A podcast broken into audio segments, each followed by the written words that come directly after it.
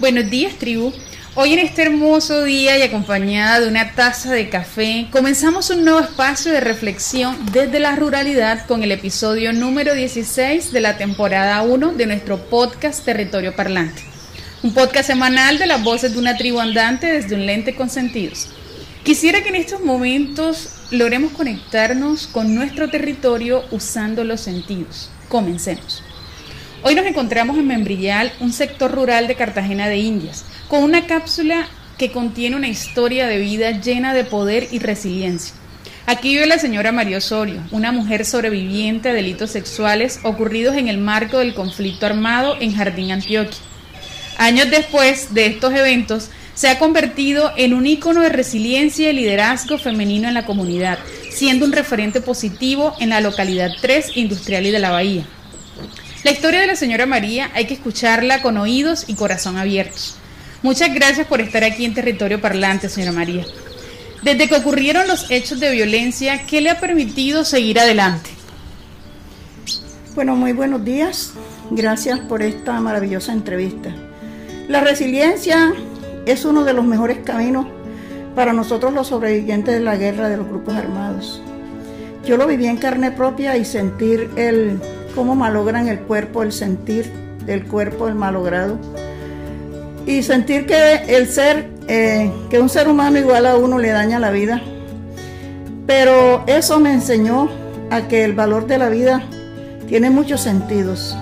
Ahí me tocó salir desplazada del departamento de Antioquia y llegué a la ciudad de Cartagena con cuatro hijos, sin un esposo. Llegué a esta ciudad donde me abrieron las puertas y esa experiencia me dio, me abrió las puertas para yo enseñar a otras mujeres y niñas a sentir cuánto valor tiene el cuerpo de la mujer.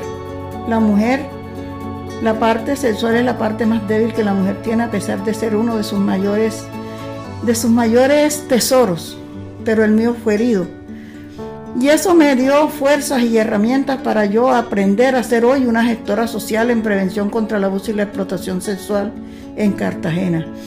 Es por lo tanto que hoy me compongo de un grupo de mujeres, las cuales capacitamos a las otras mujeres y a las niñas para que miren que su cuerpo es único y es sagrado.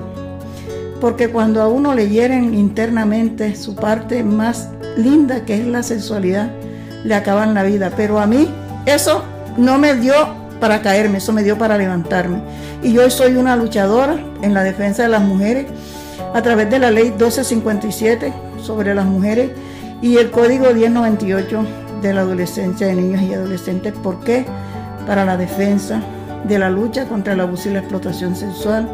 Y no solamente el abusador es el que está allá, que no conocemos, los abusadores los tenemos al lado de nuestra familia, y por eso es que nosotras le hemos dicho y le decimos a las mujeres cuiden sus hijos.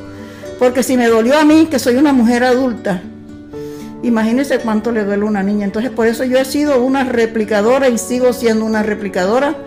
Y a nivel nacional e internacional, hoy, con la virtualidad, la resiliencia me ha enseñado que esto es una, es una manera de decirle a las mujeres, nosotras sí podemos. Y poderle decir a través de un teléfono, a través de un computador, a decirle a las mujeres, no importa en el país donde estemos, que nuestro cuerpo es sagrado y que nosotros seguimos luchando porque se cuiden, porque cuiden, porque el cuerpo y el ser humano tiene mucho valor.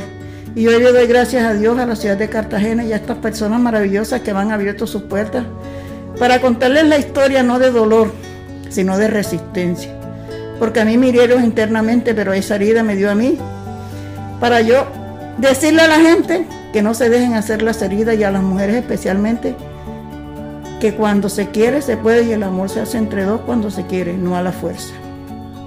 Gracias, señora María. ¿Y cómo es su vida ahora? Descríbanos un pedacito de su vida ahora. ¿Qué, hace la señora María un día en Mantilla? Bueno, mi vida ahora es de sueños, de realidad, de visión, de metas. Hoy cuento con un grupo de mujeres, de 16 mujeres. En este momento estoy en el taller. Tenemos una organización, se llama Organización Asociación de Mujeres Tejedoras de Futuro por la Paz.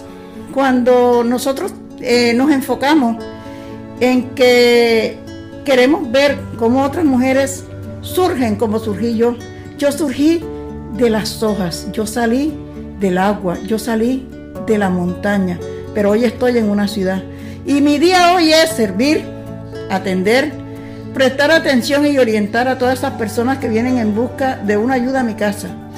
Eh, trabajamos artesanías, trabajamos eh, con máquinas, trabajamos con las manos, pero trabajamos más que todo con la mente.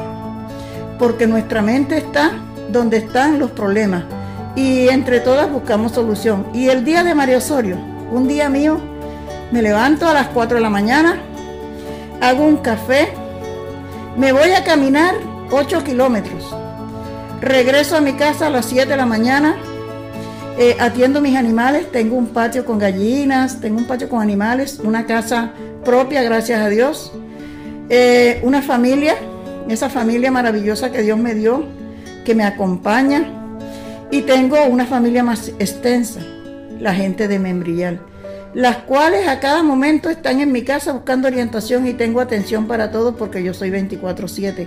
Ese es el día de María Osorio en María Osorio Palomino, en la comunidad de Membrial y en su alrededor, porque no solamente he servido a la comunidad, sino he servido fuera, he sido, he hecho parte del Consejo Local de Planeación, pertenezco al sector de mujeres, he ido eh, a nivel nacional a hacer conferencias soy panelista, eh, sobre todo doy talleres sobre la, prevención del abuso sexual, trabajo el feminicidio y eh, mi enfoque se da en la defensa de las mujeres.